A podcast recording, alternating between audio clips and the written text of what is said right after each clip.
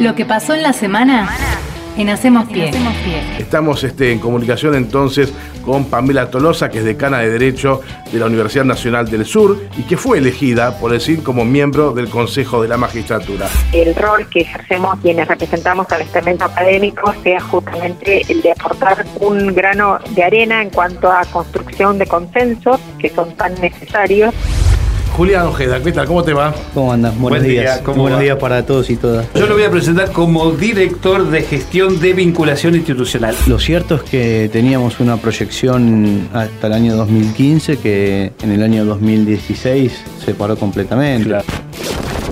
El doctor Diego Plopper, que es investigador del CONICET de el Minca Tucumán. y poder eh, de alguna forma presentar un plan de trabajo para evaluar de manera un poco más molecular qué efectos podría tener el COVID específicamente sobre la causa de, de muchas enfermedades neurodegenerativas que es la agregación de ciertas proteínas en neuronas específicas, sobre todo el Parkinson, pero también otras como el Alzheimer.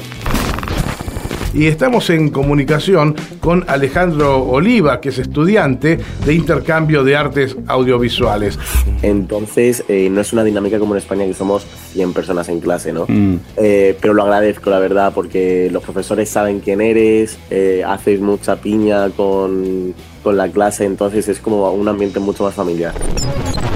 Por eso estamos en comunicación telefónica con la licenciada Anabel Díaz, licenciada en biotecnología, becaria doctoral del CONICET y también de la Universidad Nacional de Tucumán. eh, que se trata sobre el uso de bacterias lácticas probióticas de origen intestinal humano por un lado y por el otro origen intestinal caprino. Ajá. Eh, lo que nosotros buscamos son moléculas, productos del metabolismo de estas bacterias lácticas que tengan la capacidad de inhibir la virulencia de las bacterias patógenas.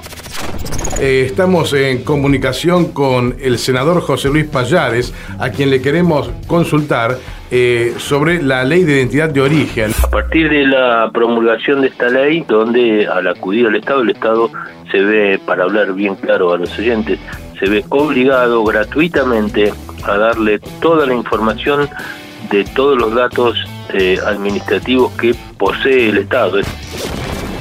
Está con nosotros Carla Albornoz, integrante ¿no? de la Comisión de, de Género y Diversidad. Para el sindicato como para la universidad eh, se está conquistando muchos derechos y uno de ellos es uno que teníamos pendiente con el colectivo travesti trans, eh, que hoy en día puedan acceder al, al trabajo no Vamos a hablar un poco respecto con Gastón Mora, que es titular del Centro de Panaderos 27 de abril. Nos convoca el municipio, bueno, plantea la situación que es de público conocimiento respecto al precio de los alimentos y fue una convocatoria a trabajar en conjunto y así las panaderías para ver si podíamos tener un rango de precios a nivel local como para hacerle más accesible la compra a la gente tanto en el pan como se firmó el tema de la, la fruta y las verduras con el mercado Lo que pasó en la semana en Hacemos Pie.